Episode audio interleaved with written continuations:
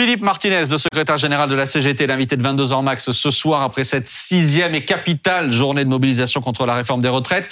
On l'a dit, on l'a vu avant la pause, il y avait du monde dans les cortèges, même s'il y a débat sur les chiffres évidemment comme d'habitude. Mais on le disait aussi juste avant la pause, Antonin qui disait, pas de France à l'arrêt. Quel taux de grévistes aujourd'hui, Pauline Simonet? Alors on a fait un petit comparatif avec la journée du 19 janvier, puisque c'était euh, cette journée-là qui avait enregistré le plus fort taux de euh, grévistes. Alors on va voir quelques exemples. Du côté des cheminots, par exemple, ils étaient 39% de grévistes aujourd'hui, le 7 mars, alors qu'ils étaient 46% le 19 janvier. Du côté des enseignants également, on va donner les chiffres euh, du ministère, ils étaient 32% aujourd'hui contre 38% le 19 janvier. Et puis dans la fonction publique d'État, là aussi, il y a eu près d'un agent sur 4 en grève ce mardi. Ils étaient 28% lors de la première journée d'action, donc on est légèrement en dessous. En revanche, euh, mhm. chez EDF, là, c'est un peu plus important. Le taux de grévistes était de 47% ce mardi contre 44% le 19 janvier. Ce sont les chiffres de la direction. 55% la direction. Je me permets de vous rectifier. Moi, j'avais 47,65. Bah, non, mais je suis là pour vous aider. 55% chiffre direction EDF. En tous les cas, on est au-dessus, effectivement, du côté d'EDF par rapport euh, au 19 janvier. Et d'après les syndicats, la plus forte mobilisation, effectivement, elle a eu lieu dans le secteur de l'énergie. Les blocages se sont durcis dans les raffineries, les centrales, les sites gaziers. Puis il y a eu un fait nouveau aussi par rapport aux autres journées, c'est qu'il y a eu beaucoup d'actions de blocage routier dans le pays, des opérations escargots, des barrages filtrants autour de plusieurs villes mmh. qu'il n'y avait pas eu lors des précédents mouvements. Philippe Martinez, on disait tout à l'heure qu'il y avait du monde dans les rues très bien. On dit aussi qu'il y avait une forte mobilisation chez les grévistes, mais la France à l'arrêt, non, on n'a pas vu de France à l'arrêt aujourd'hui. Pas de France à l'arrêt complète. L'ambition que vous, que vous aviez, on n'y était pas. La France à l'arrêt, c'était une, euh, c'était une image. Mmh. On, sait bien qu'il y a des, enfin, on, est, on vit comme tout le monde. On sait bien qu'il y a des salariés, je vous l'ai dit tout à l'heure, qui, euh, pour qui faire une heure de grève, c'est, c'est euh, quelque chose de moins un demi caddie mmh. quand ils vont faire leurs courses. C'est ça la réalité. Donc c'était une image, et, et je peux vous dire, effectivement, j'ai entendu vos chiffres. Les, les, les, chiffres de grévistes sont contrastés. Mais plus bas, sauf EDF, c'est les régimes spéciaux. je, enfin, je vais vous réexpliquer ce que je vous ai dit avant la pause. Ça, c'est les chiffres euh, qui vous font euh, parler. Mmh. Et vous, nous, on a les taux de grévistes dans un certain nombre d'entreprises privées, on les a pas toutes. Il y a eu partout, partout, dans beaucoup d'endroits, des grèves une heure, euh, une heure, deux heures. Voilà, parce que les, gens, ils décident de leur mode d'action. Et on est bien conscient que faire 24 heures, c'est un énorme sacrifice. Mais je vous le répète, deux heures, c'est aussi pour beaucoup un énorme sacrifice. Et donc, il y a eu beaucoup, beaucoup de grèves, de grèves dans les entreprises du privé. Je vous en ai cité quelques-unes. Mais on va pas passer l'émission à vous citer euh, toutes les entreprises, sinon vous pourrez plus parler. Ouais.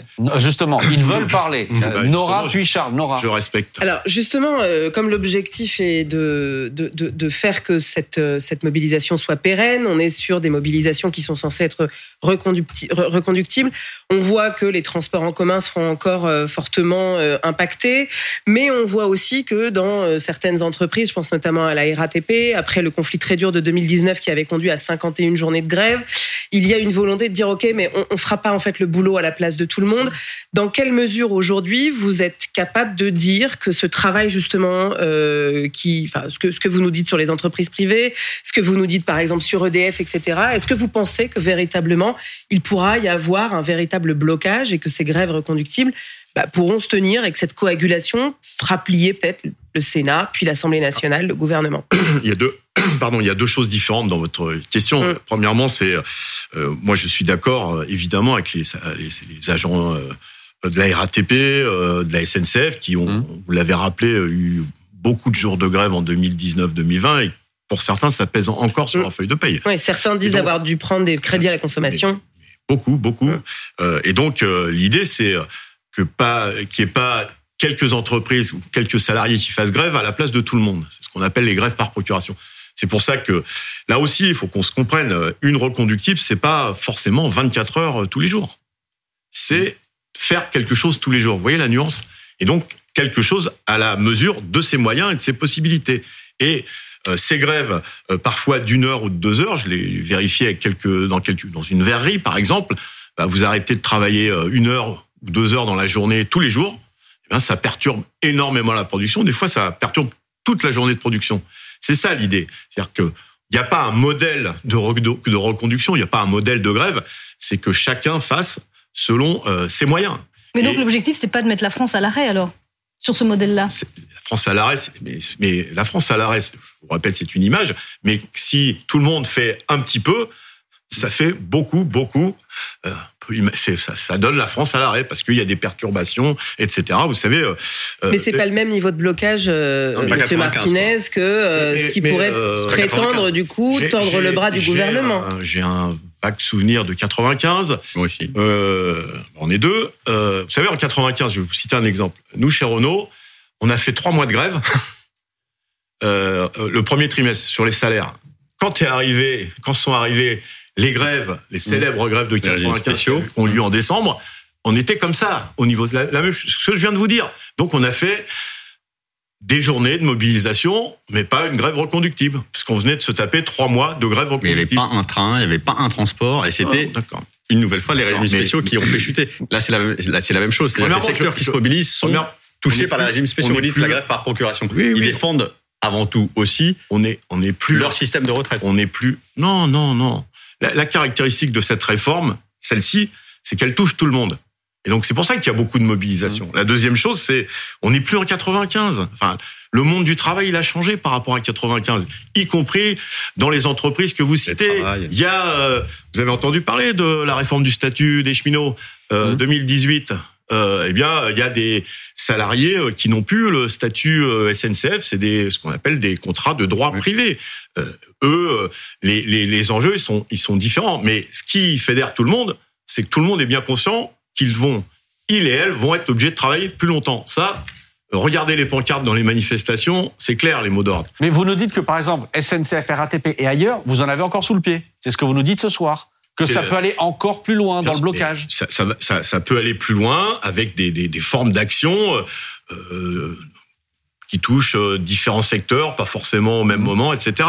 Mais ce que, ce, ce- j'insiste là-dessus, c'est que, et vous, je vais essayer de vous persuader que le, le nombre de, de personnes qui ont participé au moins à une journée de mobilisation, il est très très très important. Ça, on n'arrive pas, même la police n'arrive pas à compter euh, ceux qui étaient là la semaine dernière ou pas. Mhm. Ça touche des, ça, ça, ça concerne des millions de personnes. Et, et, c'est, et ce qui était intéressant le samedi 31, c'est pour ça qu'on repropose une journée euh, samedi, c'est que là, c'était vraiment des gens différents. Vous avez interviewé des tas de personnes qui Mhm. vous ont dit c'est la première fois que je participe à une manifestation de ma vie. Et c'était pas euh, des gens, des, des jeunes de 18 ans, parfois des, des personnes qui avaient 50, 55 ans. C'est ça qui est original dans ce mouvement. Charles Consigny. On, a- on- on aimerait tous, euh, enfin tous, euh, en tout cas beaucoup de gens aimeraient euh, travailler euh, 20 heures par semaine, partir à la retraite à, à 50 ans. Euh, On aimerait tous que le salaire minimum soit de 3000 euros net par mois. C'est pire que la CGT. euh, un- non mais un, un- Non, mais je vous le dis, vous êtes un, un monde plus à comme gauche que ça, la CGT. un monde comme ça, on aimerait bien. Euh, moi, travailler 20 heures par semaine, je pense que je, je déprimerais un peu. Je, je pense que euh, je, je continue à penser contre Sandrine Rousseau que euh, le travail euh, émancipe, permet de se réaliser. Je suis sûr d'ailleurs que vous êtes d'accord là-dessus, que vous n'êtes pas cette partie-là, oui. vous n'êtes pas un homme déconstruit et vous êtes vous êtes pas pour le droit à la paresse. Mais euh, en tout cas, vous, vous, vous n'êtes pas contre le travail. Euh, en même temps, on est dans une compétition internationale quand même. Et moi qui n'ai que peu de considération pour la Macronie parce que je vois bien son mépris du peuple et je vois bien sa désinvolture, je me dis sur cette réforme-là, au fond, est-ce que cette réforme, elle devrait pas passer comme une lettre à la poste? Tous ces systèmes-là, ils nous coûtent très cher. Ils coûtent très cher. On Ah, paye tous des cotisations euh, sur nos sur nos salaires, cotisations patronales, cotisations salariales. Moi, comme avocat, je paye Mhm. des cotisations J'espère. Colossales. Mais J'espère. du- d'URSSAF, CNBF, etc. C'est en, en Non, rapport mais- avec votre salaire. Mais pas du tout. Plus on gagne, mais, mais- plus oui, on mais détrompez-vous. Bien, Parfois, parfois, on se demande s'ils font pas une erreur. ah bah, Euh, donc, peut-être des, pour vous, des- des pour les- cotisations qui sont décourageantes même à certains moments. Mm. Euh, et donc moi je me dis, mais est-ce que quand même pragmatiquement, quand on regarde les âges de départ dans les autres pays en Europe, euh, quand on a conscience de cette compétition, quand on constate que quand même au fond petit à petit la France elle a tendance un peu à décliner et le pays a quand même tendance un peu à s'appauvrir quand on regarde les différents classements. On n'est même plus dans le top 10 euh, du euh, PIB par habitant, par exemple. C'est Mm. quand même un signe de déclin pour la France. Est-ce qu'on ne doit pas, bah oui, à un moment donné, accepter que bah, typiquement, il y a moins d'actifs, euh, il y a plus de retraités, on vit plus longtemps, et ben on décale un peu l'âge de la retraite et ça devrait peut-être pas susciter ces passions si on n'était pas un pays Et réponse de aussi Philippe Martinez. égalitariste. J'attends la fin de la plaidoirie. Allez-y. De maître consigné. alors, euh, Il y, a, il y a plusieurs choses, parce que vous avez euh, brossé un tableau euh, large de la situation. Alors, on va commencer par le début. Euh, avec votre raisonnement, et je vais vous provoquer, euh, il y, a, il y a des pays, euh, je l'ai souvent dit à des PDG de mon entreprise, il y a des pays où le travail des enfants est autorisé. Non, mais là, moi, je vous parle de l'âge de mais- départ en Europe, par Attendez, exemple. Je vous, je vous ai écouté, j'ai écouté votre plaidoirie avec mais- silence. C'est pire, évidemment. il y a des pays où le travail des enfants est autorisé. Est-ce que ça, ça doit devenir la référence? Non. Quand on pousse la logique à l'extrême. Oui, oui. Quand on pousse la logique à l'extrême. C'est-à-dire que, est-ce qu'il faut s'aligner au nom de la compétition mondiale sur toutes les dérives d'un monde de la mondialisation? C'est une question que je pose. Mais La, la deuxième chose, la deuxième chose. Mais on peut prendre d'autres sujets. Mais la deuxième chose, moi je discute avec mes homologues euh, d'autres pays européens. Je reste en Europe. Euh, Il y a euh, des tas de syndicats en Europe qui disent euh, il faut travailler moins longtemps et tout au long de sa carrière et euh, y compris de façon hebdomadaire, pas 20 heures. Nous on demande que 32 heures.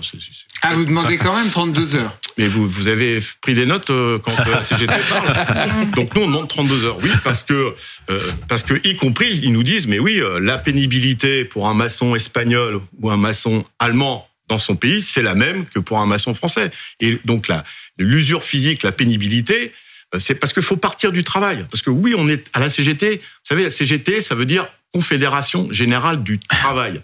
Donc le travail on y est attaché. Euh, on est pour le travail, parce que je suis d'accord avec vous, vous voyez, ça peut arriver.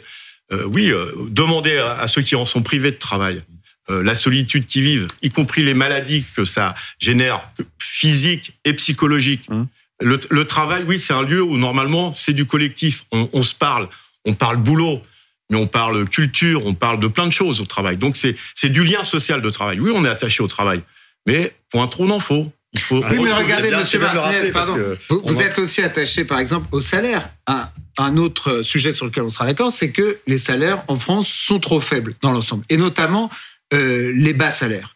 On n'arrive pas à, à- à augmenter les salaires des salariés français qui, dans on l'ensemble, ne sont- veut pas, monsieur. Alors, il y a plusieurs. Non, mais il y a pas, plusieurs on facteurs. En effet, non, non, mais on peut être partiellement d'accord. Moi, je pense pragmatiquement que si les salaires sont faibles en France, c'est d'une part parce qu'il y a en effet des patrons qui ne veulent pas les augmenter parce qu'ils consacrent une part trop importante euh, des bénéfices des entreprises à les redistribuer aux, aux C'est le moins qu'on puisse dire. Là-dessus, on sera d'accord. 2022 était Au lieu, un au lieu, bon absolument, au lieu de l'investir, au lieu d'investir ces bénéfices pour l'entreprise et Pour les euh, d'en distribuer une partie aux salariés, mais il y a quand même quelques progrès qui sont faits avec les dividendes salariés, ce genre de ce genre de choses, ça commence. Mais l'autre euh, raison qui fait que les salaires sont Mmh. faibles, c'est aussi que les charges sont très élevées. Les cotisations, on dit. Bah moi je dis les charges. Bah, moi, je dis Bah les moi je, bah moi voilà. Oui, mais moi je dis les charges. Moi je dis les charges parce que je, vous, je, je prends juste un exemple pour finir. On a parlé de la RATP. Dans une émission, euh, une autre émission que, que celle-ci, euh, euh, j'ai eu, on a eu au téléphone un auditeur qui était un conducteur de métro de la RATP. Il était parti à la retraite à 51 ans. Et je suis désolé, mais est-ce que c'est, est-ce que c'est, est-ce que c'est normal? Et est-ce que typiquement ça, c'est pas quelque chose qui doit changer? Parce que à la fin, ça coûte très cher et ça pèse, Et- ça aussi, à la, ça fait que les salaires Première- sont faibles. Premièrement, je suis Philippe Martinez. Oui, oui, parce que je ne, parce qu'il mélange plein de choses, le monsieur là. Euh, je suis pas sûr que ces exemples soient des exemples réels. Ah ça c'est réel. Alors là, je vous repasse la bande. D'accord. C'est pas quelqu'un qui nous a appelé en, ra- Donc- racontant donc, une, fausse histoire. On fait des théories sur les cheminots. La moyenne de départ des, des cheminots, c'est autour de euh, 60 ans maintenant. Et en plus, depuis qu'il y a le droit privé, c'est encore plus. Euh, on, on parle des régimes spéciaux d'EDF. Il y a que 25% des euh, salariés à statut des IEG qui partent à la retraite avant l'âge légal. Vous voyez, il faut se méfier des légendes. C'est déjà Et- pas mal, 25%. Ouais. Mais C'est déjà un peu de monde. Mais c'est 25% qui représentent euh, ce qu'on peut retrouver dans le pays euh, de salariés qui pratiquent des métiers pénibles et qui partent avant l'âge légal. Je ne parle pas des seniors qu'on fout à la porte avant. Je parle de ceux qui sont encore en activité. Donc, il y a il y a le problème. Le problème de fond, c'est euh, comment on finance notre système. Et oui, moi je suis fier, mais vous devez l'être aussi, d'être dans un pays où euh, tout est basé sur la solidarité. C'est-à-dire que même ceux qui n'ont ont peu de moyens Mmh. peuvent se soigner. Alors, maintenant, euh, beaucoup de choses sont de moins en moins remboursées, j'en conviens. Mais on est encore dans, des- dans, dans un des pays au monde où on a un système solidaire. Vous voyez, nous, on a une carte vitale. euh, dans les pays anglo-saxons, il vaut mieux avoir la carte bleue pour se faire soigner. D'ailleurs, moi, je connais, par exemple, beaucoup de- d'expatriés ou de gens qui vont travailler à l'étranger. Quand ils ont un problème de santé, ils préfèrent revenir ici. Mhm. Hein, on est d'accord. Il y en a qui font même, dans certains pays, des crédits pour se soigner. Mhm. On doit être fier de ce système. Après, c'est comment on le maintient. Alors, vous parlez de charges. Donc, moi, je parle de cotisation. Vous savez quel est le plus gros problème? C'est les ex... Alors, peut-être pas vous, mais vous savez très bien qu'on est, depuis des années, dans une politique d'exonération de cotisation sociale de la part des entreprises et notamment des grands groupes. Ça représente, je crois, autour de 100 milliards par an. 100 crée de milliards. Vous voyez, par Ça rapport... rend la France attractive et ça crée de l'emploi. Attendez, mais mélangez pas tous les Non, sujets. Non, mais... Non, mais c'est vrai, on, est peut-être- non, mais on a, peut-être eh, été obligé de faire ces bon, c'est bon, là, exonérations bon, je finis. pour que, je vous assure, pour vous allez que me parler de le l'attractivité. système soit. Je vous dis On va que- surtout parler de la suite. On va surtout parler de la suite du mouvement. Je vous dis juste que 100 milliards par rapport aux 13, qui représentent 3% du volume global des retraites, 3% de 13, c'est le déficit des retraites en et 2030. 13 milliards, il y a de la marge.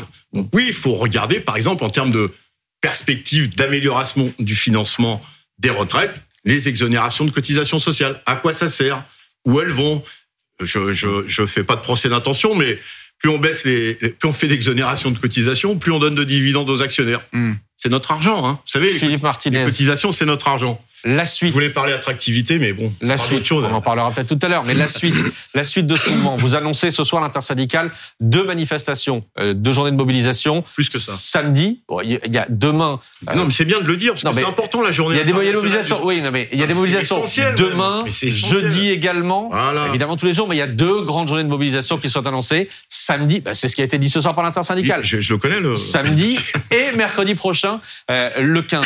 Le problème, c'est qu'on a l'impression que ça peut être sans fin, d'une certaine manière. C'est-à-dire que vous allez continuer à manifester, continuer à vous mobiliser. S'il ne se passe rien de plus, rien d'autre, le gouvernement avance, trace sa route du côté du Sénat, et à la fin, c'est plié. D'accord. Donc, je reviens. Mhm. Demain, c'est une journée de mobilisation importante. Euh, c'est important tous les ans, le 8 mars. Mais j'allais dire encore plus cette année, parce que l'écart salarial entre les femmes et les hommes Mhm. n'a toujours pas diminué malgré la, euh, peut-être vous allez m'aider, la dixième loi qui prévoit l'égalité salariale Ça doit être au moins ça. Et, et, et, et on sait que ces différences de salaire tout Mhm. au long de la carrière, c'est ce qui fait que l'écart s'accroît au moment de la retraite. On passe d'une moyenne de 25% d'écart de salaire à 40% d'écart de pension. Donc cette journée de demain, elle est directement en lien avec la mobilisation sur la retraite. Mhm. Il y a les mobilisations des jeunes le 9, et puis on Jeudi. a proposé, euh, jeudi, oui, je- oui, c'est ça. hum, c'est ça. Euh, et puis, euh, on a proposé une journée, une nouvelle journée de mobilisation le samedi, justement pour veiller à ce que tout le monde puisse participer. Il y a une journée de prévue la semaine suivante. On n'est pas encore sûr. Et j'ai discuté avec euh, les éminents journalistes de BFM qui eux aussi ont un doute sur La commission le, jour où va se tenir la commission mixte paritaire. C'est-à-dire le moment où les députés et les sénateurs se retrouvent entre eux à 14 pour, euh, euh, d'une certaine manière, faire la synthèse et avoir un texte sur lequel ils seraient d'accord. il y a encore un doute si c'est le 15 ou le 16. Mhm. Mais, Mais- ce sera ce jour-là. Ce sera Un- le jour de la commission mixte paritaire. Et puis, on a d'autres choses de prévues dans les Mais tiroirs. est-ce que vous ne devez pas inventer quelque chose d'autre Faire quelque chose on n'arrête pas d'inventer. Mais justement, il y a eu différents types de, de mouvements. On l'a dit aujourd'hui, on a vu euh, cette fois-ci des opérations escargots, des, Mmh. des, des mouvements un peu différents. Il y a eu aussi des euh, coupures d'électricité sauvages, notamment à Annonay, Mmh. euh, qui est le Il fief paraît, du oui. ministre Oui, du Travail. Est-ce que ça, ce sont des mouvements que vous cautionnez? Est-ce que vous appelez, est-ce qu'il y a plus de blocage euh, Annonay, c'est le fief du ministre de la- du Travail. Oui, c'est en. Ardèche. Absolument. Euh, alors, on commence par quoi? Euh, Commençons par Annonay. Commençons par. Stanislas Guérini, le ministre de la fonction publique, Mais- dit que c'est dégueulasse. Je sais pas ce qui s'est passé à Annonay. Il y a une enquête, on verra. Mais euh, dès qu'il y a des choses comme ça, on met, on met ça sur le dos des grévistes. euh, bon, faut, faut, Donc vous faut, cautionnez mais les- pas faut arrêter. Les manifs, les manifs, en fait, venons-en. les manifs, ça marche pas, quoi. qu'est-ce que, qu'est-ce que vous pouvez faire d'autre? attendez. Enfin, si vous posez 18 questions Non, mais c'est- c'est- j'ai- un petit cerveau. c'était ce que disait- tout c'est- petit cerveau, donc on va commencer. Je voudrais répondre à Madame. Bah, c'est ça. Donc euh, oui, il y a euh, il y a eu aujourd'hui ce matin de très Mmh. bonne heure des opérations euh, escargot euh, par exemple euh, entre euh, Mont-de-Marsan et Dax. Oui, c'est ça. Aujourd'hui, il y a eu euh, euh, 110 voitures qui ont fait la route à 30 à l'heure, ça voilà, ça a perturbé euh, entre les deux manifestations. Il y a eu des opérations filtrage. Notamment par les routiers devant des, des centres euh, commerciaux ou des, des, des centres logistiques au port de Gennevilliers. Voilà, c'est ces formes de de de- de- d'action, de, mobilisation qui vont euh, se multiplier. Et puis il y aura d'autres. Euh, comptez sur notre imagination pour qu'il y ait d'autres. et ça n'empêche pas. Je reviens pas à ce qu'on discutait tout à l'heure. Qu'il faut continuer à avoir des grèves reconductibles. Est-ce que ça a une fin? Oui, le jour où le président de la République nous dit bon, quoi? Ça va, j'ai compris, j'arrête tout. Bon, le président de la République, justement, euh, je vous vous lui- la perche. Bah oui, vous voyez, je la saisis. Vous lui demandez avec l'intersyndicale un rendez-vous en urgence. Vous allez euh, rédiger une lettre qui sera prête demain, si, euh, si je ne pas me sûr que trompe ça pas. soit demain. J'ai entendu Frédéric Souillot, mais je suis pas sûr. que- Enfin, Bon. Dans les, dans Avant la les fin heures de la semaine. avant la fin de la Aux semaine. 32 heures, on n'est pas forcément d'une efficacité euh, redoutable.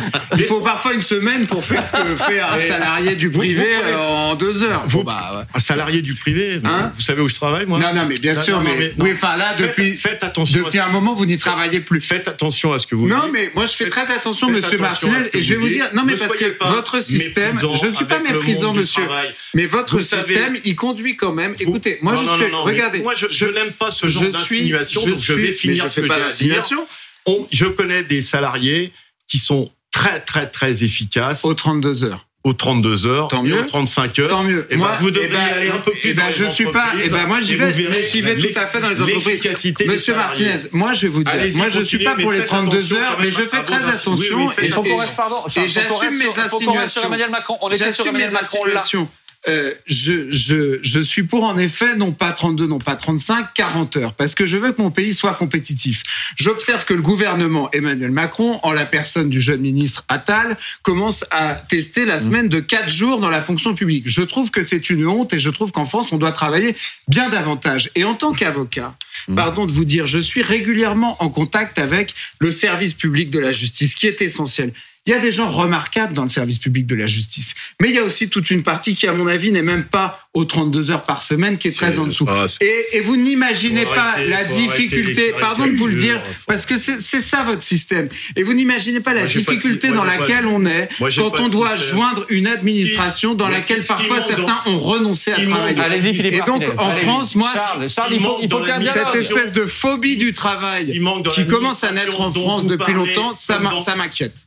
Ce qui manque dans l'administration dont vous parlez, comme dans toutes les administrations, c'est du personnel. Oui, ça, ça- il a bon dos. Dans mon cabinet, vous savez, Attendez, dans non, mon non, cabinet, on manque de on- personnel et on travaille quand même. Stop là-dessus, stop là-dessus. On reste sur Non, Emmanuel non, non, mais Macron. faut- non, faut- je sais bien, mais on reste, Faut pardon, on reste sur Emmanuel les Macron. caricatures et le dénigrement de ceux qui bossent. Il y a ce courrier. Oui, Qu'est-ce que vous allez faire? Vous allez l'apporter, lui vous, envoyer. l'intersyndicale, en main propre j'en sais rien, j'en sais rien. On va, on va s'adresser solennellement au président de la République Mhm. pour lui dire. Vous ne pouvez pas ignorer ce qui se passe dans le pays. Enfin, pour l'instant, c'est un des rares euh, euh, qui est d'ailleurs pas souvent en France quand il y a des journées de mobilisation. Et euh, donc, pour il se passe des choses graves, vous devez intervenir Alors, et nous recevoir pour nous écouter. Macron. Emmanuel Macron, l'Élysée dit aujourd'hui, l'Élysée assure aux syndicats que la porte de l'exécutif est toujours restée ouverte. Gabriel Attal, cet après-midi, interpellé lors des questions au gouvernement à l'Assemblée nationale, dit les manifestations sont légitimes, mais on a toujours écouté la colère. À un moment, c'est qui Non, en fait qui a un problème? Enfin, Il semblerait que la porte soit ouverte. non, Elisabeth attends. Borne le répète, Gabriel Attal idem. Vous dites que pendant ce temps-là, le président de la République est à l'étranger. Demain, il a décidé fait, de hein, faire. Oui, bien sûr, mais justement, demain, il décide de faire un hommage à Gisèle Halimi, justement grande figure féministe dans un moment où la question des femmes dans cette réforme est centrale. Bon, alors. Qu'est-ce que vous avez à lui dire? Qu'est-ce qui se passe s'il y a le 49.3 qui passe, si Non, la CMP passe? Qu'est-ce Enfin, Qu'est-ce qu'ils- vont dire Attendez, il y a mille sujets là. Merci, oui, mais que merci de m'aider, Nora m'a dit, vous avez mis 16 sujets C'est en, deux questions. 16 C'est- sujets. C'est moins pire que 18 tout à l'heure, mais Oui, c'est quand même beaucoup. Si on peut rester Donc, juste sur Emmanuel Voilà, Macron je- sur cette je- lettre, je- c'est Je mieux. reste là-dessus. Donc, euh, enfin, vous- tous les syndicats le disent. Parce que le, phénomène intersyndical est quand même aussi euh, quelque chose d'historique dans cette mobilisation. Pas de contact avec ni l'Élysée, ni, enfin, Matignon, si, euh, cinq minutes chacun un dimanche soir, ça, ok, je le reconnais. Euh, pas de contact euh, depuis donc ce fameux dimanche, je sais plus quand est-ce que Mhm. c'était, il y a, il y, a, il y a un mois à peu près, ni avec des conseillers, ni avec personne. Aucune organisation syndicale. Je ne connais, j'ai un peu de métier, je ne connais aucun conflit.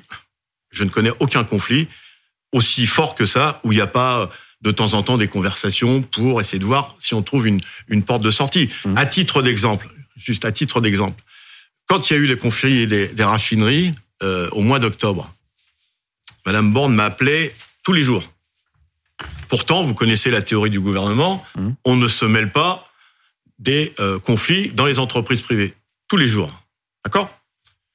Voilà ce qu'on dit. Pourquoi? Et donc maintenant, on dit au plus haut niveau de l'État, il faut nous recevoir pour qu'on vous explique ce qui se passe dans le pays et euh, la solution qu'on vous propose. Donc vous dites dire ça ne marche pas avec Elisabeth Borne. Nous- Vous dites nous ça ne marche nous- pas avec la première ministre, donc je vous allez je- directement à je, vous l'Élysée. dis, je vous fais le constat. Hum. C'est pas que la CGT. Enfin, Mais vous- interrogez, Oui, oui, enfin, vous, avez entendu, vous avez entendu mes homologues. Vous pourriez écrire à Elisabeth Borne. Euh, et, et donc, euh, euh, nous dire que la porte est ouverte, enfin, c'est une phrase bateau. Vous croyez qu'on se pointe à l'Élysée comme ça euh, Enfin, je sais pas, essayez. euh, Mm. Il y a un, un minimum de.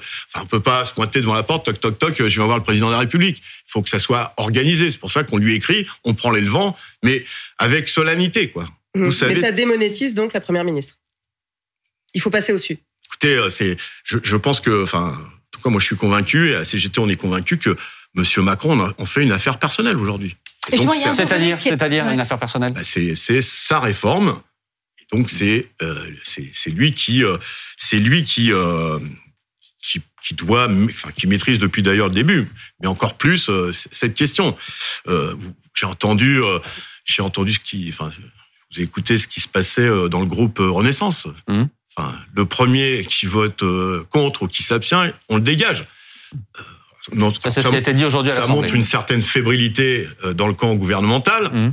mais euh, c'est aussi, euh, voilà, c'est c'est strict hein, euh, à la pensez, Macronie. vous, vous pensez que vous serez reçu effectivement par Emmanuel Macron ou c'est ou c'est un geste, j'allais dire, Attendez. pas de happening, mais une espèce de Mais mise en scène d'une interpellation du président dont vous Mais on ne fait pas. vous savez par avance ni, que- ni au cinéma ni au théâtre. Enfin, si, si, si donc on vous prend- pensez sérieusement que vous pouvez être reçu à l'Élysée par Emmanuel Macron? On Question pense- complémentaire, l'avez-vous été par les anciens vous, vous- présidents Vous parlez beaucoup. à l'époque? On, on pense que l'heure est suffisamment grave, suffisamment grave pour interpeller le président de la République. Six journées d'action, des grèves reconductibles, des millions de personnes dans la rue. Euh, Et, et si on prend sur les six journées, beaucoup de millions, si je puis dire. Donc on pense que c'est grave et qu'il y a euh, besoin d'avoir un autre intérêt pour ce qui se passe dans le pays que l'attitude du président de la République. Elle sera publique cette lettre, vous la rendrez publique pour que les Français voient un je- peu je- vos... comme on est huit, Est-ce que sous Hollande, est-ce que sous Hollande, par exemple, vous, trou- le, est-ce qu'Hollande, en tant que président, était plus dialogant Je- euh, que Macron? Je je je je, je fuis pas la question, mais je l'ai connu que euh, 2012-2017. de, de, de, de- de- moi j'ai- je suis arrivé en 2015, je l'ai connu euh, un an et demi quoi. Il Donc, avait euh, déjà fait sa propre réforme des. Non non, mais je veux dire, euh, j'ai- j'ai j'ai pas Depuis 2013. suffisamment d'expérience. Euh, en tout cas, lui je l'ai vu deux fois en un an et demi. Monsieur Macron, je l'ai vu une fois en six ans. Six ans. Mais est-ce que vous pensez réellement qu'il y a une chance de, de le faire Mais- changer d'avis Il y a un de vos collègues qui a dit, j'ai bien aimé l'expression, on n'est pas à l'abri d'un éclair de lucidité du chef de l'État. Est-ce que vous pensez Ouais, réellement je- je- qui a dit ça C'est une bonne formule, je trouve. non, mais c'est même c'est c'est c'est pas un éclair de lucidité, c'est c'est une prise de conscience qu'il se passe quelque chose de grave dans ce pays, qu'il y a un profond, une profonde colère qui est pas uniquement liée aux retraites. Hein. C'est le cumul de pouvoir d'achat. Enfin, les gilets jaunes, ça a existé ou pas? Euh, Il y a des grèves sur l'air, sur sur les salaires. Il y a il y a il y a le problème de, de- du prix de l'énergie, etc., etc. Enfin, le, le, le pays est fracturé et, et on, on, on, on- c'est c'est un, genre de- d'alerte. Mm. Est-ce que vous êtes bien conscient de ce qui se passe dans le pays? Mais Emmanuel Macron, il connaît vos arguments. Il nous regarde ce soir, peut-être, Euh, bon, éventuellement. peut-être, je sais pas. Peut-être lui ou Soyez- ses conseillers. Restez, restez modeste. Lui, non, mais bien sûr, mais lui ou ses conseillers, il, il- il connaît tout ça par cœur. J'ai- ben, on n'a pas l'impression. On a vu son Alexis Keller, il il y a personne, il n'y a pas un conseiller social à l'Élysée, le secrétaire général de l'Élysée qui vous parle. Parce que ce qui est saisissant dans ce que vous décrivez, et effectivement, pour rejoindre ce que dit Maxime, c'est que quand même dans les gouvernements précédents, que ce soit Sarkozy, que ce soit Hollande, en tout cas chez ces présidents-là, c'est ce que m'ont dit mes il y, avait, il, y prédécesseurs. il y avait, il y a des liens qui sont avec les syndicats en permanence. Il y a quelqu'un à l'Élysée qui est chargé de, de prendre la Ouais. température, de dialoguer, y compris dans les périodes de Vous tension. avez raison. Par Et exemple, juste, Ça ne- ça ne je crois qu'en dit. 2010, par exemple, Jean Castex, qui était euh, directeur de cabinet euh, du ministre Absolument, du avec des Travail, contacts avait des réguliers. contacts. Je- Il n'y a jamais eu sous Emmanuel Macron d'interlocuteur et de lien tissé avec. Non, mais je vous demande euh, d'expérience vous. Euh, est-ce que ça vous, est-ce que ça vous, est-ce qu'on est dans une situation inédite pour euh, pour Emmanuel Macron ou est-ce que c'est comme ça depuis le début? Je, je, je, On n'a pas la prétention à la CGT d'avoir le monopole des liens. Non, mais mais j'écoute aussi, Ouais, ce que ce me disent mes homologues qui euh, sont, voilà, c'est un, c'est pas, c'est un fait, avaient plus de liens. Euh, enfin, Laurent Berger, par exemple, Mhm. ils sont comme moi, zéro contact. Pourtant, il y a euh, un secrétaire général de l'Élysée. Il a même un adjoint qui a été d'ailleurs C'est étonnant. euh, le secrétaire général adjoint de l'Élysée, elle a été conseiller social de au moins euh, trois ou quatre ministres du travail. Donc il sait ce que c'est. Directeur de cabinet, euh, je m'en souviens de de, de, de la ministre euh, El Khomri, si je si, si, si ma mémoire est bonne. Donc c'est quelqu'un. Il y a une conseillère sociale à l'Élysée. Mais Le est-ce que- constat, c'est Mais zéro justement, contact. Philippe Martinez, on se souvient justement de ces débats et les maires l'avaient porté également, les syndicats, les associations, en disant on est en train d'anéantir les corps intermédiaires. Et on a besoin de ces corps intermédiaires, en fait, pour faire la courroie de transmission entre l'exécutif, le président de la République et le terrain. Ce qui a conduit aussi, dans une certaine mesure, à l'affaiblissement de ces corps et à ce que cette colère que, qui s'exprime, ce soit par exemple les gilets jaunes en dehors de toute institutionnalisation. Mm, mm, mm. Est-ce que le risque, si jamais vous n'arrivez pas à faire plier le gouvernement, Emmanuel Macron, c'est qu'on revoie ces colères désinstitutionnalisées? Ah oui, oui, oui, j'en suis- oui, oui. Je pense que c'est un risque. C'est un risque que prend le président de la République et le gouvernement. Euh, D'ailleurs, on l'entend déjà chez certains euh, salariés qu'on croise, euh, travailleurs, qui nous disent bon, les manifs, euh, c'est sympa, Mhm. mais euh, il va falloir passer à la vitesse supérieure. Oui, oui, c'est oui, oui. Et ce serait quoi la vitesse supérieure? il faut demander à ceux qui nous le disent. Mhm. Moi, moi, nous, on Et est Ils là. vous disent pour- quoi, vous, par exemple? Ils nous disent des choses, Mais, mais pardon, en tout mais cas, moi, qui sont bien plus euh, rudes. Radical. On a l'impression d'un Si match un peu euh, pas- à mort, j'allais dire, c'est excessif. non. Non, non, non, mais ce que je veux dire, c'est qu'on a l'impression qu'on a d'un côté le président et le gouvernement qui sont dans une forme de radicalité, c'est ce que vous nous décrivez en tout cas, de non-écoute et qui sont dans une espèce d'entêtement, et vous de l'autre côté qui êtes aussi dans une espèce de, pas de radicalité, mais en tout cas de volonté d'aller au, au bout. Et, et, et c'est assez saisissant de voir à quel point cette fracture Mais- semble irréconciliable et on, se- on se demande Mais, mais sur quoi que- ça va déboucher. Parce, que ça, cette fracture, comme vous dites, elle vient de loin. Enfin, le, président de la République, vous avez raison de le dire. Il a jamais, enfin, il sait pas ce que c'est qu'un un syndicat, ni à quoi ça sert, ni, ni. euh, et- Vous trouvez méprisant ou pas? Oui, oui, je le trouve méprisant, méprisant, oui. Et, euh, méprisant, on l'a vu à travers des petites phrases, mais aussi euh, vis-à-vis des. J'aime pas le terme des corps intermédiaires, syndicat, je, je comprends ce que c'est, euh, parce qu'il sait pas, il sait pas à quoi ça sert.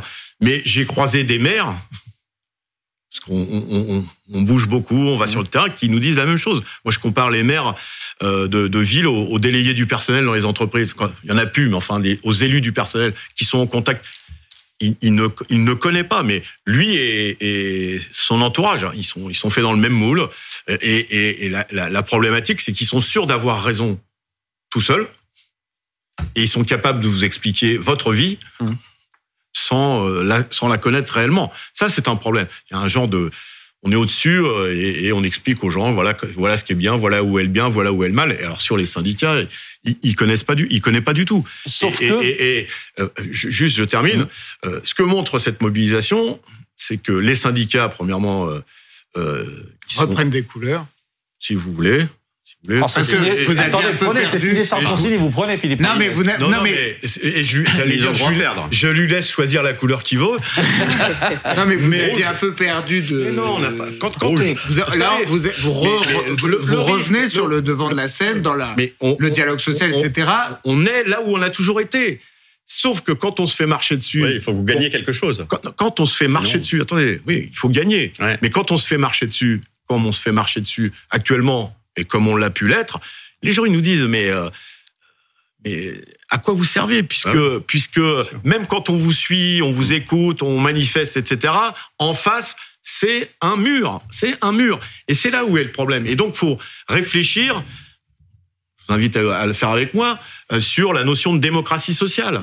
Euh, la démocratie politique, on voit à peu près ce que c'est, on vote tous les cinq ans, mais euh, les corps intermédiaires, en tout cas les syndicats, il y a des élections tous les jours dans les entreprises, il y a des gens sur le terrain qui vont écouter les salariés, pas suffisamment parce que moi je balaye aussi devant ma porte, euh, les syndicats font pas tout bien, font pas tout bien et on n'est pas présent dans toutes les entreprises, mais d'avoir euh, l'oreille de ce que vivent les salariés, les chômeurs, les retraités, c'est important parce qu'on peut on peut voir ça de son bureau de l'Élysée, c'est pas tout à fait la même vie. Mais la démocratie, elle se fait en ce moment, notamment au Sénat. Mais il n'y a pas de problème. Euh, Et au ils votent Sénat. tout euh, comme une lettre à la poste. Euh, normalement, dans les heures qui viennent, l'article Mais- mais- 7 devrait être voté au Sénat. Les sénateurs avancent, le aussi- gouvernement et les sénateurs Mais- euh, avancent. La semaine prochaine, on l'a dit, commission mixte paritaire, c'est-à-dire que sénateurs et Mais- députés vont s'entendre en milieu de semaine prochaine euh, sur un texte qui pourrait être voté définitivement dans la foulée. Pardon, mais ça veut dire que dans une semaine, dans une semaine, Philippe Martinez, ou un peu plus, 8-9 jours, vous pouvez vous retrouver avec un,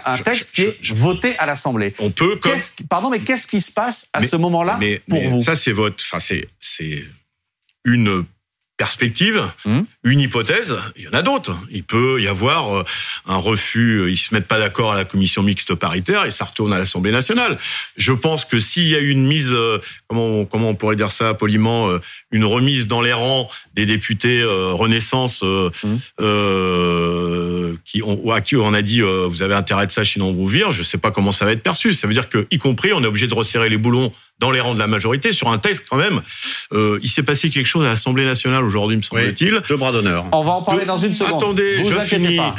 Euh, je, je trouve que là aussi, on peut nous accuser de beaucoup de mots, mais un ministre de la Justice, De la justice. qui fait deux bras d'honneur à au président du groupe LR, dont il a quand même sans- besoin pour les qui est censé, Dupond-Moretti est dit qu'il est- voter pour sa loi. Je pense qu'Elisabeth on en parlera dans une seconde. Éric Dupond-Moretti dit que ce, ce bras d'honneur, ces bras d'honneur ne lui étaient pas adressés. Moi, j'ai regardé BFM. hein. Je, Hum. je- je ne rapporte que ce que j'ai lu sur Bah, Restez sur le euh, plateau parce qu'on va en parler ensemble dans un Donc, instant. je, je pense que ça n'est pas un signe de sérénité. Donc, je Mm. vous propose, il y a une hypothèse, puis il peut y avoir d'autres hypothèses. La pire des choses, en tout cas, par rapport à ce qu'on disait, Mm. c'est le 49-3. Ouais. Mm. Parce qu'une réforme aussi importante, la mère des réformes, votée, enfin non, non votée, adoptée par un 49-3, là, on La risque. Alors on attendez, risque une crise dans majeure dans ce pays. Attendez, si, si, si c'est voté, je, vais garder mon hypothèse de travail, Oui, Philippe Martinez. mais notez la mienne. Oui, mais je vais garder la mienne. Si c'est voté la semaine prochaine, on sait déjà qu'un certain nombre de syndicats, par exemple la CFDT, aura beaucoup de mal à rester avec vous dans la rue si le texte est voté à l'Assemblée, j'allais dire vraiment voté. Hum, hum, J'ai Euh, bien compris le sens de votre Vous, a- vous avez co- et vous voyez bien le risque qu'il y a pour vous. J'ai tout compris à ce que vous, avez bien- racontez. Si jamais, si jamais Mais- il y a un 49-3, est-ce que pour vous, ça rebat d'une certaine manière les cartes et vous direz dans Mais- ces cas-là, Laurent Berger, il faut que tu restes avec Je- nous dans, dans la je- rue Laurent Berger, on se parle, mais je, je n'ai pas à lui dire ce qu'il a à faire dans son organisation et comme lui euh, fait la même chose avec la mienne. Enfin, je Qu'est-ce que a- vous sentez? On a on a des rapports euh, sains, mais chacun euh, évidemment est maître chez lui de ce qu'il a à faire ou pas faire. Euh, je, je je ne me suis pas mis, en tout cas, on ne s'est pas encore mis dans cette hypothèse parce que les hypothèses sont différentes et pour l'instant, l'idée c'est de mobiliser Euh, et on verra. Euh, la deuxième chose, c'est aussi euh, parce que j'insiste sur cette question. euh, moi, je, nous, on conteste pas la légitimité ni des sénateurs ni des députés. Ils ont été élus. Seulement être élu, c'est une chose, euh, et dire maintenant que je suis élu, je n'écoute plus personne et je fais ce que je veux pendant cinq ans, c'est autre chose. Oui, mais Ah, justement, longtemps sur, la parlé, question. Je n'avais pas fini mon propos. D'accord. Cher maître. Allez, je vous en prie. Je ne sais pas comment ça se passe dans la palais de justice, mais normalement, euh, on- il y a un temps de parole de- pour les uns, il y a un temps de. C'est variable. Je les ai fréquentés aussi. Euh, donc, euh, il y a aussi un problème de démocratie et de rapport aux citoyens de la part des élus. Et là aussi, euh, ça, le peuple va gronder. Enfin, ils sont élus, mais il faut de temps en temps qu'ils écoutent. Il faut qu'ils aillent sur- au marché, je sais pas, au stade de rugby. Pour, euh, pour l'instant, euh, j'en connais quelques-uns qui mais, traitent tout à fait sincèrement et qui m'ont dit euh, on a du mal à sortir parce qu'on on, on veut pas, on a peu d'arguments pour défendre le projet du président de la République. Il faut tenir compte de ça aussi. Sur, Donc sur- on verra, par rapport à votre question, on verra. Pour l'instant, on n'en est pas là. sur la question démocratique, beaucoup contestent à Emmanuel Macron sa légitimité pour une réforme impopulaire en disant il n'a pas euh, de, de- légitimité réelle puisque il n'a été élu au fond que euh, pour faire barrage à l'extrême droite. Et beaucoup de gens ont voté pour lui en se bouchant le nez, sans adhérer à sa politique, mais pour éviter l'extrême droite. Mais quand même, il avait un assez gros socle au premier tour, avec une politique de premier quinquennat finalement assez claire, une politique de droite euh, relativement libérale, même si hypocrite, euh, tout ce qu'on veut, mais enfin, on voyait quand même le, le- le fond. Et d'ailleurs, on voit très bien son électorat. Bon. Derrière, vous avez les élections législatives qui dégagent cette euh, Mhm. composition un peu plurielle. Dès lors que euh, cette présidentielle puis les législatives aboutissent à euh, un président qui a mis ça dans son programme et derrière des députés qui, par le jeu des alliances, finissent par voter ça parce que ça convient à la fois aux députés Renaissance, fût-il le doigt sur la couture du pantalon, et euh, aux députés euh, LR et encore plus. Alors là, les, les, sénateurs LR, on voit que pour eux ça c'est rien et qui vont ça fait 4 ans qu'ils votent et, qui, et qui vont et qui vont en remettre beaucoup plus. J'écoute la plaidoirie. De, Et Est-ce qu'au fond, non, non, mais c'est pas une plaidoirie. Est-ce mais- qu'au fond, la démocratie, elle, elle est relativement, euh, elle, elle fonctionne relativement. C'est-à-dire, si ça convient aux deux chambres parlementaires plus au pouvoir exécutif, bah, on Ça fait dit beaucoup. finalement cette réforme euh, est relativement légitime démocratiquement. Mais, mais euh, personne n'a, enfin en tout cas pas nous, on remet pas en cause la légitimité de quelque élu que ce soit, même ceux qui sont élus dans des partiels avec euh, 20% de taux de participation. Vous voyez, ils sont élus, Ah bah, ils sont élus. Oui. Donc ça, c'est et, et sur le président de la République, on a. Par contre, il faut regarder. et Vous avez, vous avez raison de le souligner. euh, comment il a été élu On est d'accord. donc c'est pas une question de légitimité, c'est comment il a été élu. Euh, oui, euh, il n'a pas été élu euh, au deuxième tour que euh, parce qu'il proposait la retraite à 65 ans. Non, c'est Hein, sûr. on est d'accord. mais vous est savez, vous connaissez son programme, même, même mais- quand vous votez pour lui. Il est, il, est, il est avocat, il est bien, hein, il n'a pas besoin d'un deuxième avocat à côté de lui. Euh, donc on est d'accord qu'il- que un certain nombre de un nombre certain, comme diraient euh, d'autres, n'ont pas voté pour lui, mais contre son adversaire. Euh, ça, euh, il y a eu euh, une expression au premier tour. Est-ce que vous savez euh, en quelle position euh, venait la réforme à 65 ans dans les priorités qu'accordait au candidat Macron euh, son électorat du premier tour? Cinq. Sans doute fort bas. Septième. Septième. Donc, vous voyez, euh, c'est pas le top 3, hein, ni le top 5, 7. C'est pas la motivation principale, même au premier tour, qui a fait que on ait voté, enfin, certains ont voté Emmanuel Macron. Ça, faut le prendre en D'autant qu'il y avait beaucoup de retraités dans son électorat. Et vous avez, et vous avez raison de souligner Un point à Maître que, Martinez. le, que la, la, la deuxième phase après l'élection de Macron, et, ça c'est aussi le reflet de ce qui s'est passé pendant l'élection présidentielle, c'est qu'on a- on lui a pas donné la majorité absolue. Alors après qu'il y ait des mag... enfin, pas dire ça parce que C'est pas qui des magouilles. Alliances. des, des accords de couloir. Mais non, parce que pour les républicains. euh, Ouais, mais vous, personne n'a rien entendu. Mais non, mais parce que pour les Attendez. républicains, ils sont d'accord sur le fond, les républicains. J'adore les avocats, mais ils parlent beaucoup quand même. Allez-y, Philippe Martinez. je, je cueillais des accords de, de couloir pour euh, pour diverses raisons, parfois même des motivations individuelles. Je vois bien ce qui se passe chez les uns et chez les autres.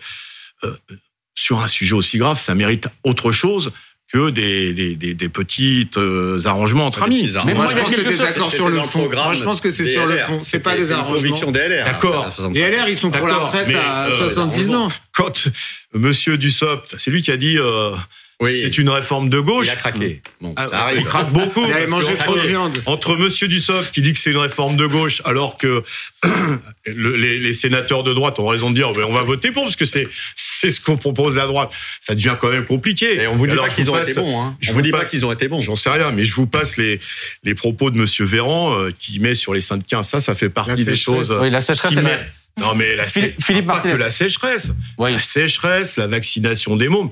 Enfin, il, il faut se, enfin, faut prendre Oui, des oui. vitamines là. Hein. Mais vous lui avez répondu déjà là-dessus. Moi, il y a quelque chose qui me surprend. Non mais c'est grave. Pardon, il y a quelque chose qui me surprend, Philippe Martinez. Dites-moi. C'est qu'il y a une espèce de contre-la-montre euh, qui est engagée parce que, encore une fois, dans 8, 10 jours, ça peut être terminé du côté de l'Assemblée, du côté du Sénat, euh, ça peut être terminé. Et je vous trouve hyper zen ce soir en disant on va continuer à manifester, euh, on va continuer à faire la même chose qu'on fait depuis deux mois, et puis ça va bien se passer.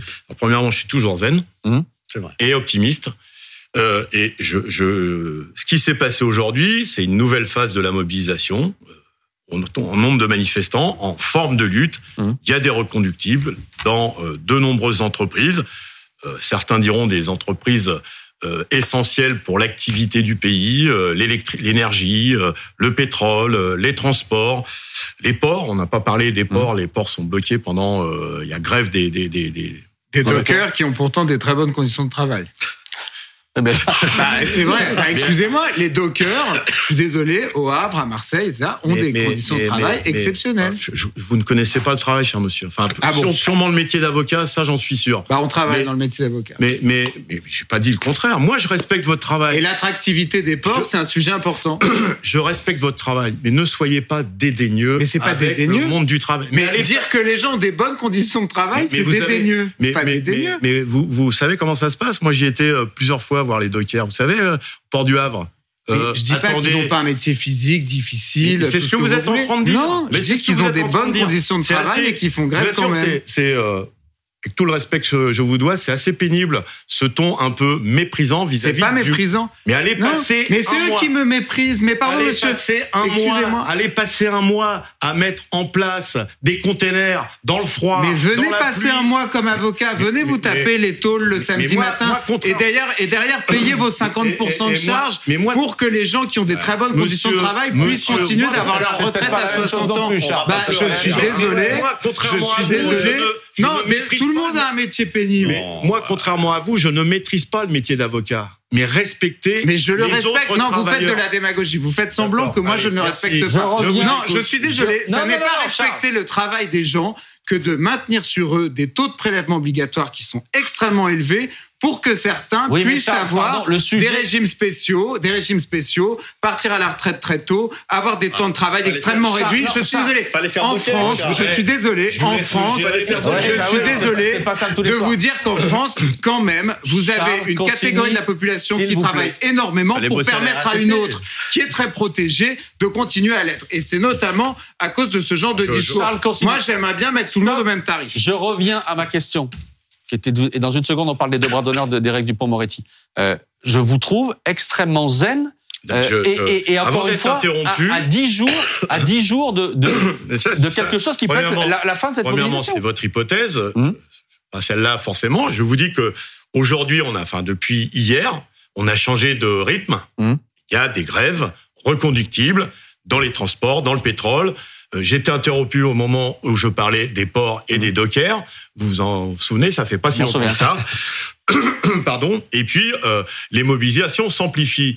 Euh, on passe à la vitesse supérieure. Voilà, point. Donc, Donc, euh, on est zen, mais on est déterminé. Bloquer le pays, mettre l'économie à genoux. Je sais que vous avez pris vos distances avec cette expression-là, mais ça pourrait Ouais, être. à moi, j'aime la formule qu'on a utilisée, c'est mettre la France à l'arrêt avec Mhm. les réserves que j'ai données sur cette image.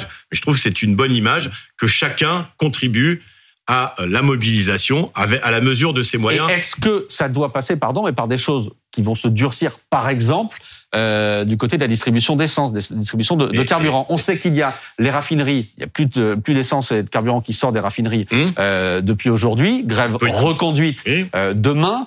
On sait que certaines stations pourraient être en difficulté à un horizon, on va dire à moyen terme. Est-ce a- que vous vous dites que c'est par là qu'il va falloir passer? Bien sûr, bien sûr. Il peut, bah, quand on n'est pas écouté, on, on accélère, on change de méthode. Été- vous dites, on, est, on a été zen jusqu'à maintenant. Mhm. Et pourtant, en face, euh, personne n'écoute. Bon, bah, on passe à la vitesse supérieure. La CGT, on l'a toujours dit d'ailleurs. Euh, si ce qu'on fait, ça suffit pas, on l'a dit, je pense, euh, on a dû le dire dès la première journée. Si ça ne suffit pas, il faudra Mhm. hausser le ton. C'est ce qu'on fait. Et s'il y a des Euh, il y a- réquisitions Il y a, il y a, attendez, il y a euh, évidemment, il faut des grèves dans les dépôts aussi, Mm. parce qu'il y a les raffineries, il y a les dépôts. On y travaille. Euh, et puis, il n'y a pas que le pétrole. Je vous dis, il y a, y a, des, gr- il y a des grèves importantes dans, dans, euh, au niveau gazier, par exemple. On en parle moins, mais ça existe aussi. Vous avez parlé tout à l'heure d'un signe de fébrilité du côté de la majorité après ce qui s'est passé aujourd'hui euh, à l'Assemblée nationale sur un sujet, je le dis tout de suite, qui n'a rien à voir Rien à voir. avec les J'en retraites. conviens. C'était une proposition de loi cet après-midi qui était étudiée pour imposer l'inéligibilité euh, aux personnes condamnées pour violence, a d'ailleurs été refusée. Débat à l'Assemblée. Le président du groupe Les Républicains, Olivier Marlex, j'explique pour nos téléspectateurs, Mm, mm, mm. rappelle un certain nombre d'affaires qui concernent des membres du gouvernement et notamment Éric Dupond-Moretti. Colère du garde des Sceaux qui reconnaît lui-même avoir fait deux bras d'honneur non pas au député Marlex, c'est ce que dit Éric Dupond-Moretti, mais à la présomption d'innocence bafouée. On l'écoute. Je ne suis pas au-dessus des lois. Je ne suis pas en dessous des lois non plus. J'ai le droit de faire valoir la présomption d'innocence qui est attachée à la mise en examen dont, dont je fais l'objet. J'ai réagi euh, avec beaucoup de vivacité. Je tiens à dire qu'il y avait autour des gestes qui me sont euh, reprochés des paroles qui tendaient non pas à viser le président Marlex, mais à viser le mépris, c'est comme ça que je l'ai conçu, qu'il avait pour le respect de ma présomption d'innocence. Pour vous, tout- pour vous, tout ça, ça participe de la fébrilité de l'exécutif? Il rame là encore. Florent qui rame là. Euh, mais euh, très sérieusement, vous imaginez si un militant de la CGT fait la même chose vis-à-vis, euh, mais c'est un, on va, et on nous emmène au tribunal Mhm. et on nous menace de prison. Vous voyez là, vous voyez ce que je veux dire? C'est grave. Ce soir, Marine Le Pen, on va voir son, son message, euh, le tweet posté par la présidente du groupe Rassemblement National à l'Assemblée nationale. Regardez les deux bras d'honneur adressés par le garde des Sceaux en plein hémicycle à la représentation nationale, le discrédite dans les fonctions éminentes qui sont les siennes. C'est à la première ministre maintenant de prendre ses responsabilités. En même temps, c'est classique. Oui. On récupère, le- on récupère l'événement pour demander il est, le départ il est du, sûr qu'Elisabeth. Borne a dû le, a dû le, le sermonner. Elle n'avait pas besoin de ça, effectivement, dans le climat ambiant. On peut rappeler à Marine Le Pen qu'il y a des députés Rassemblement National qui ont eu des gestes assez déplacés aussi dans l'hémicycle. Et ça l'a pas tellement ému à l'époque. Mais est-ce que vous pensez que ça peut peser sur les discussions? On sait que, évidemment, le gouvernement a besoin de toutes les, les, les voix des, des, des Républicains, des LR. Est-ce que vous pensez que ça Ah, peut je- avoir je- un impact, ça peut peser dans des discussions? Je pense pas. Je fais des constats comme vous. Je trouve que, enfin, il y a des députés qui ont été sanctionnés. Je dis pas pour moins que ça, mais pour des choses similaires. Euh, un député du Rassemblement national qui s'est montré sous son vrai jour en disant qu'il retourne en Afrique. Euh, D'autres. euh, je, je- je pense que c'est pas un signe de force du gouvernement quand on en arrive, même si ça n'a rien à voir. Il doit y Mhm. avoir une ambiance euh, au gouvernement, euh, mais c'est les mêmes dérapages que euh, euh, le ministre euh.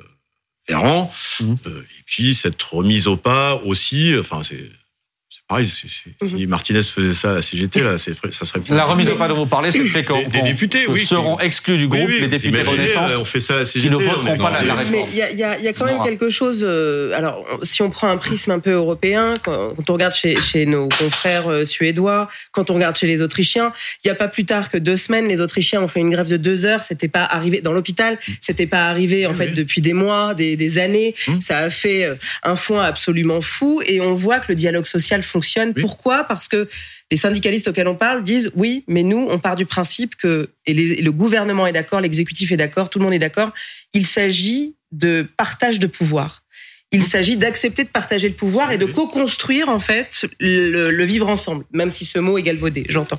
Là, quand on voit ce qui se passe à l'Assemblée, quand on voit les gestes du garde des sceaux, quand on voit effectivement les invectives, etc., qu'est-ce que ça dit euh, de notre incapacité à dialoguer, à, à- à fonctionner ensemble? Pardon, mais moi j'ai l'impression qu'on est au bord d'une société qui va faire euh, scission. Donc comment on reconstruit ça? Et vous, quel est le rôle qu'un syndicaliste que vous êtes, même si vous allez bientôt peut-être, enfin, vous allez bientôt passer la main, comment est-ce qu'on reconstruit ça collectivement? C'est un, oui, c'est un vrai sujet. C'est un vrai sujet. Parce que nos voisins nous regardent et, et je peux vous dire Oui, que quand ils nous regardent, euh, ils, ils se disent vraiment, mais qu'est-ce qui se passe Nous, non seulement, euh, nous, on les regarde pas, on discute avec eux. Et, et quand on leur explique, par exemple, que ça fait six journées de mobilisation avec des millions de gens dans la rue et qu'il n'y a pas un, un membre du gouvernement qui nous a appelés, ils nous disent mais ils habitent où eux? Oui, vous avez raison. Euh, même si euh, on a des formes de, enfin, des constitutions qui sont différentes. Par exemple, en Allemagne, le droit de grève n'est pas du tout euh, conçu de la même façon qu'en France. Il est beaucoup plus restreint. Mais ils, ils, disent mais ils sont où vos ministres? Dès qu'il y a une grève en Allemagne, en Autriche, dans ces pays avec une- autre culture et une autre conception, enfin une autre vision du syndicalisme, parce que c'est important aussi. Ça discute tout de suite. Ils nous disent mais ils sont où vos ministres? Qu'est-ce qu'il fout votre président de la République? Vous, vous, mettez des millions de personnes dans la rue, il y en a pas un qui bronche. Oui, oui. Et donc ça passe par ce qu'on disait tout à l'heure. Comment, euh, on considère les syndicats? Comment on considère leur rôle? Euh, et, la conception de Monsieur Macron, parce qu'il faut revenir à lui, des syndicats, c'est euh, vous mettez en œuvre ce que j'ai décidé. Alors on a une autre conception du syndicalisme, c'est on a le droit de dire bah on n'est pas d'accord, on pense qu'on peut faire autrement. On a la modeste prétention, modeste, on n'est pas partout, mais de bien connaître le travail. D'ailleurs, c'est un sujet qui n'est jamais abordé. Euh, on, on en parle souvent sur ce plateau, enfin en tout cas moi il m'est arrivé d'en parler, sur le sens du travail. Pourquoi je vais bosser? À quoi ça sert ce que je fais? Parce que les gens aiment leur travail. Vous voyez, on en revient à ce qu'on discutait tout à l'heure. Mais ils s'interrogent sur euh, euh, sur le sens de leur travail. Ils sont pas pris en considération.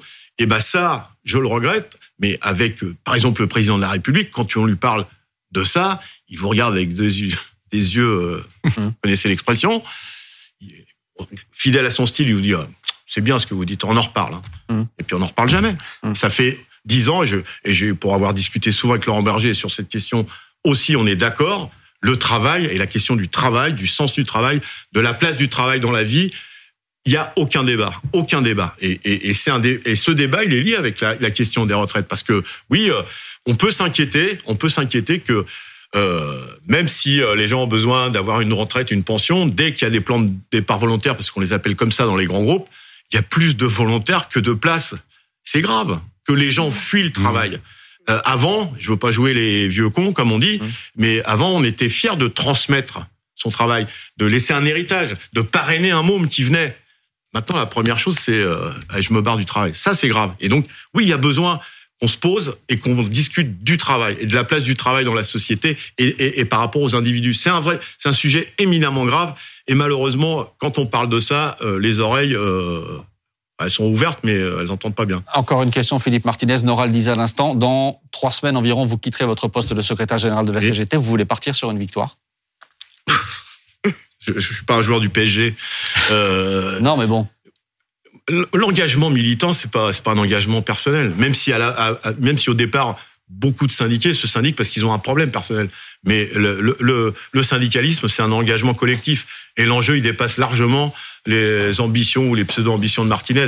C'est un enjeu de société, cette réforme. Et donc, on se bat collectivement pour pas travailler deux ans de plus. Et donc, nouvelle mobilisation demain, jeudi, samedi, mercredi de la Vous semaine avez bien prochaine. noté. Vous avez, euh, mercredi ou jeudi de la semaine prochaine. Bien. On verra ça. Non, mais attendez, j'ai tout retenu. Et euh, d'ici là, il y aura la lettre au président de la République et vous attendez d'être reçu en urgence par le président Macron. Merci beaucoup, Philippe Martinez, d'avoir été notre Merci invité à vous.